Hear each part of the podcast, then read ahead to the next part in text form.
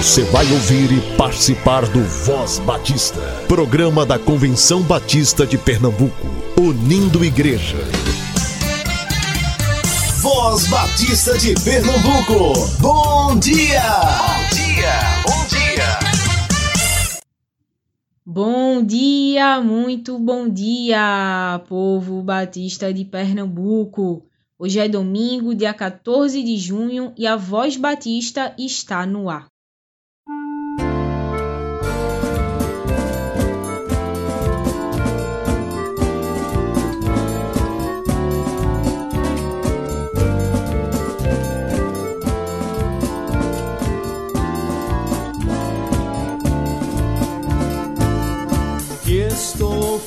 Fazendo se sou cristão? Se Cristo deu-me o seu perdão, há muitos pobres sem lar, sem pão, há muitas vidas sem salvação. Meu Cristo veio para nos remir, o homem todo sem dividir, não só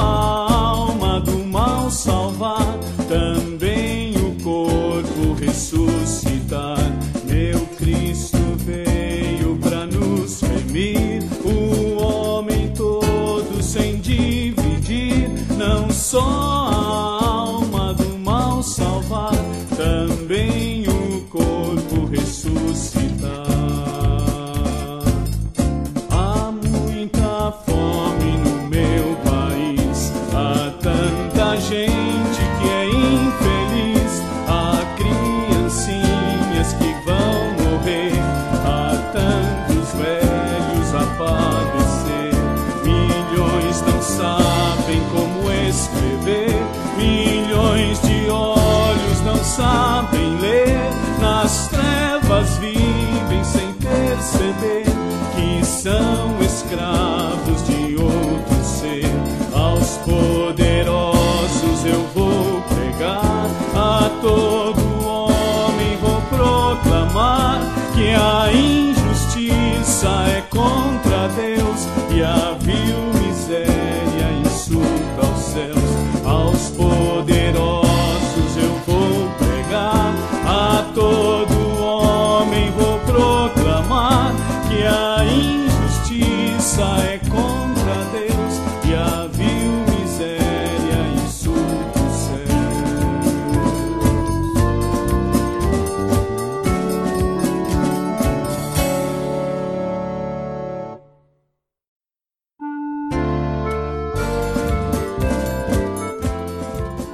No segundo domingo do mês de junho, hoje, comemoramos o Dia do Pastor Batista.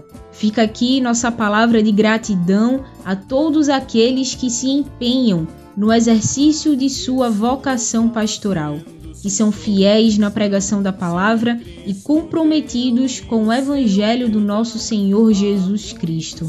Que Deus os abençoe e faça frutificar o trabalho de vocês. Pra eles eu sou estranho. Pra eles não falo a verdade. Eu cito vida no meu canto. Perdoe, mas eu sou humano. Peço perdão, pois não cheguei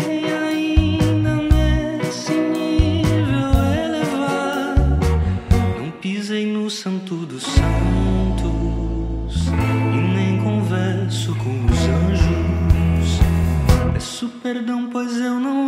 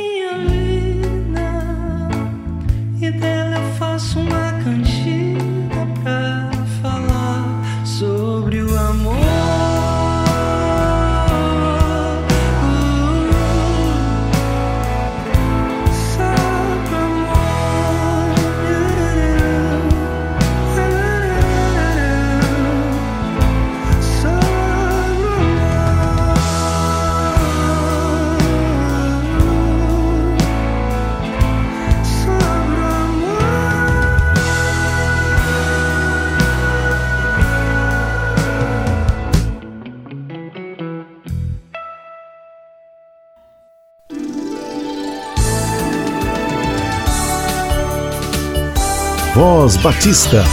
Reflexão. Hoje é dia do pastor.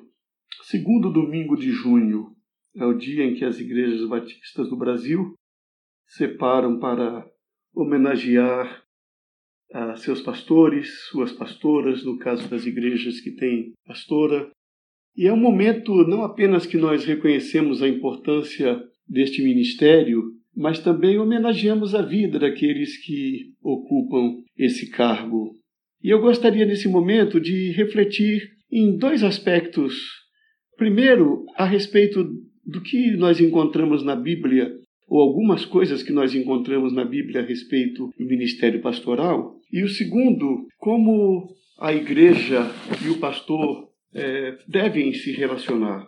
Primeiramente, nós vemos o ministério pastoral na Bíblia sendo expresso como o ministério de um cuidador. O pastor como um cuidador.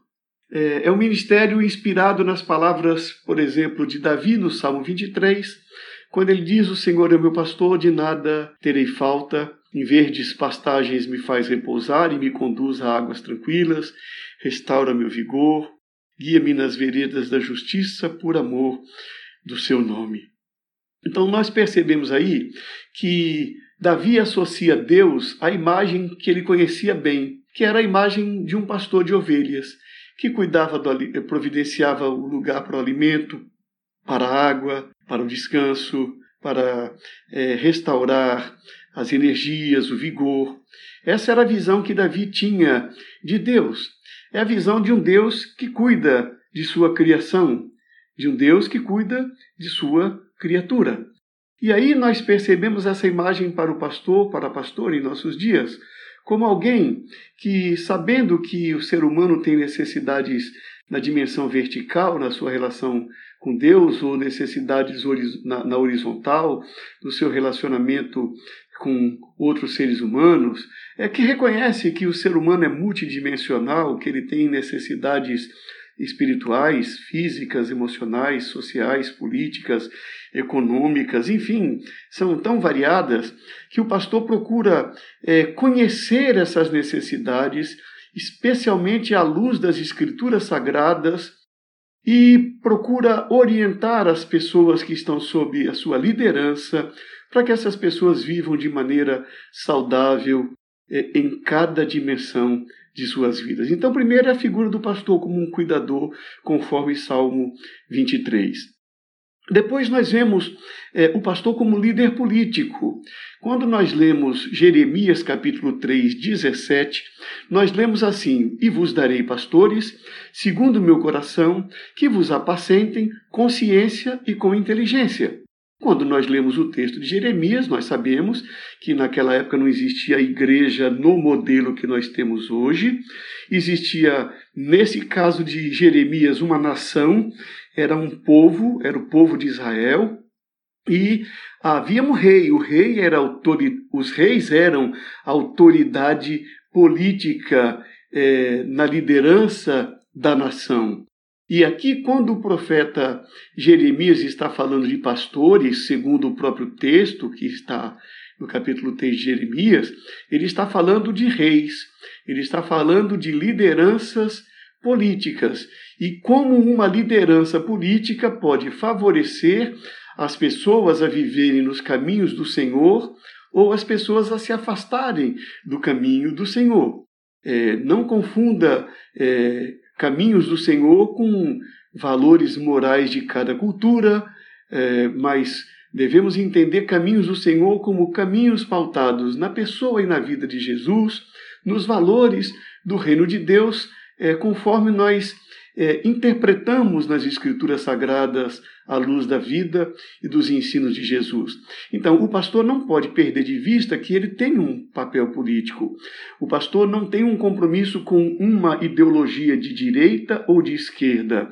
O pastor não tem e nem deve ter compromisso com um partido político específico, é, não porque seja errado ser filiado a um partido político, mas o papel pastoral exige que ele pastoreie pessoas dos diversos partidos políticos, das diversas correntes políticas. O pastor precisa ter autonomia político-partidária para que ele seja capaz de elogiar quando um partido, um governo faz alguma coisa que é boa, que é coerente com os valores do reino de Deus, e também tenha autonomia para advertir ou criticar no sentido não pejorativo da palavra, quando um governo é, se desvia dos valores do reino de Deus. O pastor sabe que a sua palavra tem influência política. E por isso ele deve ser muito cuidadoso na maneira como ele se posiciona. Ele deve ter respeito às diferentes posturas políticas e o pastor deve ter posição firme quando qualquer político, qualquer governo, qualquer é, grupo esteja se desviando dos valores do reino de Deus, conforme expressos na vida e nos ensinos de Jesus Cristo, que é o nosso Senhor e o nosso Salvador. Segunda dimensão, então, o pastor como líder político. A terceira dimensão é o pastor é, como referencial ético. Como nós estamos precisando dessa referência?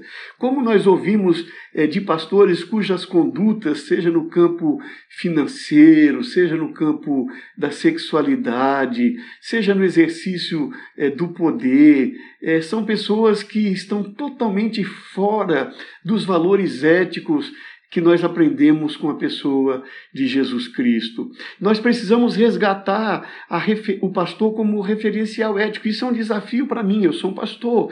Eu preciso ter consciência de que isso é um desafio constante, que nós devemos nos empenhar para conhecermos a ética de Jesus Cristo e nos espelharmos nessa ética na nossa conduta.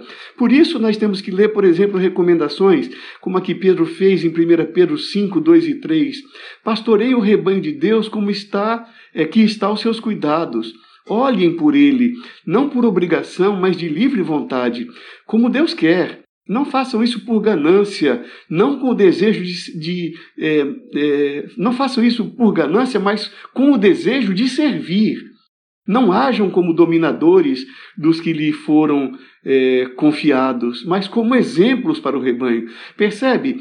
A ética você faz por liberdade, você não faz por obrigação. E assim você também tem que trabalhar com as suas ovelhas, com os membros da sua igreja. Eles devem ser ensinados, inspirados a trabalharem por liberdade, não por obrigação, por livre vontade não por ganância.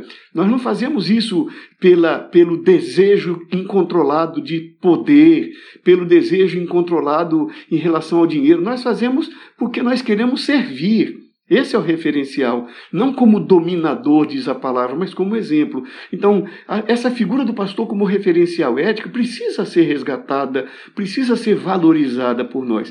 Paulo, quando escreveu a Timóteo na primeira carta, no capítulo 3, versos 1 a 7, ele diz: Esta afirmação é digna de confiança. Se alguém deseja ser bispo, de, deseja uma nobre função. É necessário, pois, que o bispo seja irrepreensível, marido de uma só mulher, sóbrio, prudente, respeitável, hospitaleiro, apto para ensinar, não deve ser apegado ao vinho, nem violento, mas sim amável, pacífico, não apegado ao dinheiro. Ele deve governar bem a sua própria família, tendo os filhos sujeitos a ele com toda a dignidade, pois se alguém não sabe governar a sua própria família, como poderá cuidar da igreja de Deus? Não pode ser recém-convertido para que não se ensoberbeça e caia na mesma condenação em que caiu o diabo. Também deve ter boa reputação perante os de fora, para que não caia em descrédito nem na cilada do diabo. Percebe?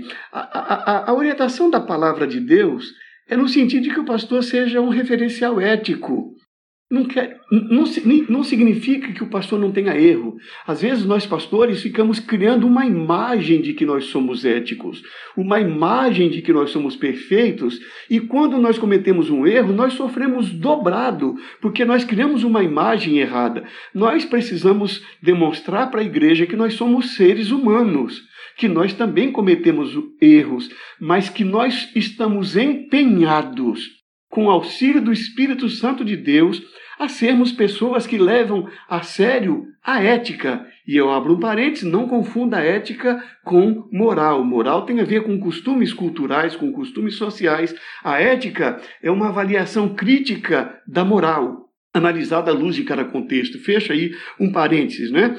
Mas nós precisamos então ter essa percepção, percepção bíblica do pastor como cuidador, a percepção bíblica do pastor como líder político, e a percepção bíblica do pastor como referencial ético. Essas coisas precisam andar muito juntas e muito bem elaboradas. Precisamos ter bem claro o significado disso para que a nossa vida e o nosso ministério seja é, favoráveis, sejam saudáveis à vida das pessoas. A relação é, da igreja com o pastor, é, eu gostaria de destacar duas coisas apenas. Eu gostaria de destacar, primeiramente, que é importante que a igreja e o próprio pastor reconheça a diversidade de dons do ministério. Certa vez eu fui fazer uma série de conferências numa igreja e, tomando um café com um colega de ministério, eu perguntei, uma conversa bem informal, é, qual é o seu ponto forte no ministério? Qual é o seu ponto forte no ministério? Esse colega já estava, não sei se no segundo, terceiro ou quarto ministério pastoral. E ele, é, bem francamente, olhou para mim e disse: Sabe, eu nunca pensei qual é o meu ponto forte no ministério pastoral. Eu disse, puxa, isso é muito importante. É importante para que a gente é, faça bem feito aquilo que a gente vê como ponto forte, mas para que a gente também valorize os pontos que precisam ser melhorados, ainda que não sejam pontos fortes. Então, o pastor, ele é chamado para ser pastor, mas ele pode, por exemplo, ter como um dom o dom de evangelismo, de evangelista. Todos nós somos chamados a testemunhar do evangelho, mas não é todo mundo que tem habilidade de fazer pregações evangelísticas que convertem muitas vidas, que a cada oportunidade já consegue abrir um diálogo para falar sobre é, a relação com Deus. Não é todo mundo que tem essa habilidade. Isso é um dom de Deus. Então, há pastores que são pastores e têm dom de evangelista, outros têm o dom, o dom de educadores, outros têm o dom de administração, outros são, são pastores e são conselheiros, o ponto forte é o aconselhamento, outros são pastores e têm mais sensibilidade social, se interessam muito pelas questões econômico-financeiras é, da vida das pessoas e da realidade social que elas vivem, outros têm habilidades artísticas, são pastores, mas cantam bem, tocam um instrumento, regem congregação. Observe, é pastor, mas pode ser pastor com dom de evangelista, de educador, de administrador, de conselheiro, ter sensibilidade social, habilidade artística, artística, tudo isso é possível. E cada pastor precisa reconhecer qual é o seu dom, até para saber quais são as suas deficiências. Ele sabendo qual é o seu dom, ele sabe que áreas ele não é tão bom, digamos, vamos usar essa expressão, e que ele vai precisar ainda mais da ajuda dos membros da sua igreja. E a igreja também precisa reconhecer isso. A igreja não pode esperar que o pastor seja evangelista, educador, administrador, conselheiro, é, com sensibilidade social, habilidade artística, ele tenha todos os dons. Não existe esse ser humano com todos esses dons. E a igreja também tem que ser é, misericórdia nas suas, misericordiosa nas suas expectativas com o seu pastor. Então, primeiro, que é importante reconhecer essa diversidade de dons, que o pastor tenha consciência disso e que a igreja também tenha consciência disso. Segundo é, e último, Eu considero que é importante que a igreja esteja atenta ao sustento do seu pastor. Né? É, o pastor, é, é, quando Jesus disse nem só de pão o homem viverá, ele estava dizendo que também de pão o homem viverá. Então a igreja precisa estar atenta às necessidades do seu pastor. É, cada igreja vai remunerar o seu pastor por diversos critérios. Né? A igreja vai considerar se ela, se ela tem um pastor que deve dar tempo exclusivo para a igreja, se deve dar tempo integral, se satisfaz a ela um pastor que tem tempo parcial e tem uma outra atividade profissional. Isso cada igreja administra e cada pastor administra.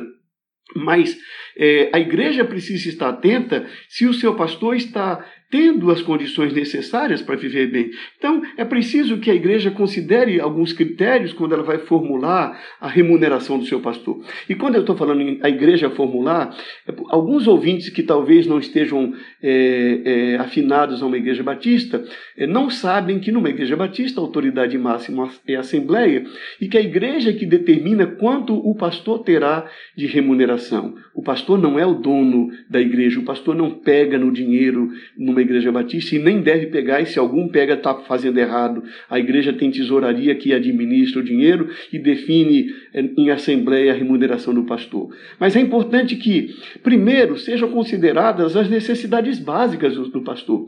A igreja precisa entender que o pastor precisa é, de, de alimento, o pastor precisa de habitação, o pastor precisa é, de vestuário, o pastor precisa de lazer, o pastor precisa educar a sua família, o pastor precisa de uma habitação, como todo ser humano como todo ser humano. O pastor, é, eu, eu, eu, chamo a atenção das igrejas para a necessidade de previdência social. As igrejas precisam trabalhar com seus pastores no recolhimento da previdência social, porque quando um pastor falece, a esposa fica sem cobertura, porque não houve cuidado no recolhimento da previdência social. O pastor se aposenta e não tem muitas vezes do que viver porque não cuidou da sua previdência social. É importante que a igreja pense hum, é, nas necessidades básicas e, inclusive, eu destaco aí essa questão da previdência social. É importante que a igreja é, avalie a complexidade do cargo. É, quanto maior é a igreja, quanto mais organizações internas, quanto maior a estruturação, mais complexo é liderar uma igreja desse tipo. É preciso que a igreja também considere isso quando vai definir a remuneração do seu pastor, a complexidade do trabalho. Às vezes, o membro diz assim: ah, mas eu vivo com, com X, por que, que o pastor não pode viver? Só que você não faz o trabalho igual do pastor. Então, os trabalhos são diferentes diferentes, não é esse o critério. Eu não sou o critério, o padrão para definir o salário, a remuneração de um pastor. A igreja precisa analisar as necessidades, precisa analisar a complexidade da sua estrutura. Ela precisa levar em conta, por exemplo, a complexidade sociocultural dos seus membros. Quanto mais Quanto mais elevado é o nível de escolaridade dos membros da igreja, mais exigência intelectual é, é feita para os pastores, porque ele precisa estudar mais para poder dialogar ou falar numa linguagem que essas pessoas entendam, ou com o nível de abstração que essas pessoas têm. Isso precisa ser levado em conta.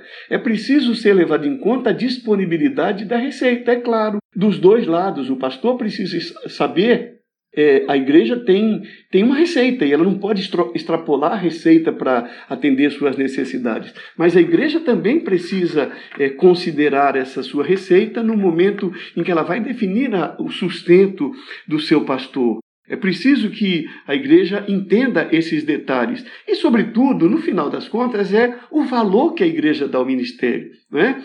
Às vezes, há igrejas que tratam a relação, a sua relação com o pastor, é, como numa economia de mercado. É, quanto maior a oferta, menor é o preço. É, quanto menor é a procura por um determinado é, produto, ele teria, digamos, menos valor. Então, se você está numa cidade que tem muita oferta de pastores, a igreja acha que por isso ela pode remunerar mal o seu pastor. Esse é um critério que não é um critério, digamos, na expressão que nós usamos bíblico-cristão. É? Esse é um critério de mercado. A igreja precisa é, avaliar o seu pastor. É, reconhecer o valor do seu pastor, a importância do seu pastor e remunerar o seu pastor com dignidade, pensando não só na vida presente dele, mas também no seu futuro, como, como deveria ser para todo mundo. Eu estou falando aqui do pastor porque hoje é o dia do pastor, mas isso deve ser para todo mundo. Nós devemos lutar por todos os cidadãos brasileiros para que todos tenham renda digna, para que todos possam viver de maneira digna, ter sua previdência social digna e ter a sua aposentadoria de maneira digna. Mas eu estou estou aqui hoje, como é dito do pastor, falando a respeito do pastor. Então, em resumo, para terminar, eu repito: é, na Bíblia nós percebemos o pastor como cuidador, o pastor como líder político, o pastor como referencial ético e na relação do pastor com a igreja, é importante que ela reconheça a diversidade é, dos dons, inclusive dos dons do próprio pastor, e é importante que a igreja esteja atenta ao sustento do seu pastor, ao cuidado do seu pastor no que se refere às suas necessidades materiais, emocionais, é, como um todo. Então, hoje é uma data que nós é, separamos para homenagear nossos pastores. Vamos homenagear com palavras, vamos homenagear com presentes, mas vamos homenagear, sobretudo, com a maneira cuidadosa como nós tratamos os nossos pastores. E nós, pastores, vamos tratar as nossas igrejas com respeito, com dignidade, tratando cada pessoa como um ser humano criado à imagem e semelhança de Deus. Eu sou Edivar Jimenez de Oliveira, secretário-geral interino da Convenção Batista de Pernambuco e pastor da Igreja Batista em Casa Forte.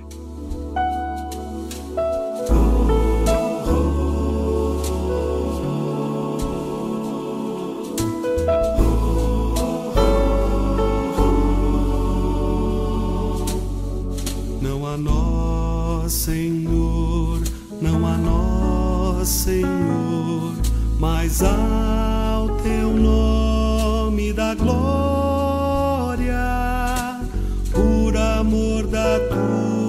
misericórdia e da tua fidelidade.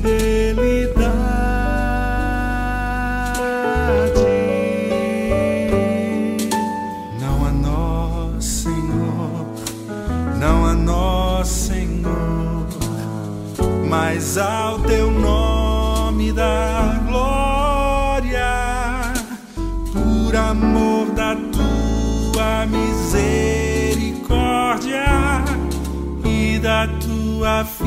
fidelidade.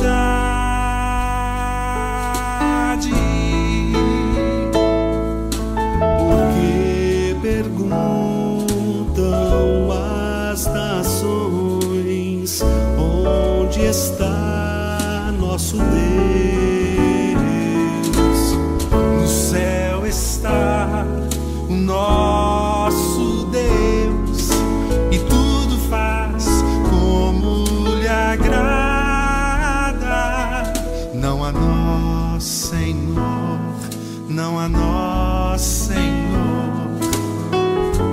ao teu nome da glória, por amor da tua misericórdia e da tua fidelidade.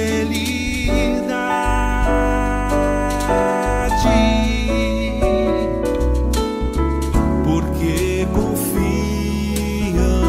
as nações em prata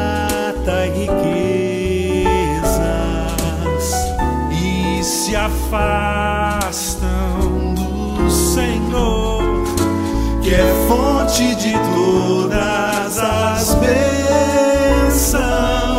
A nós, Senhor, não a nós, Senhor, mas ao teu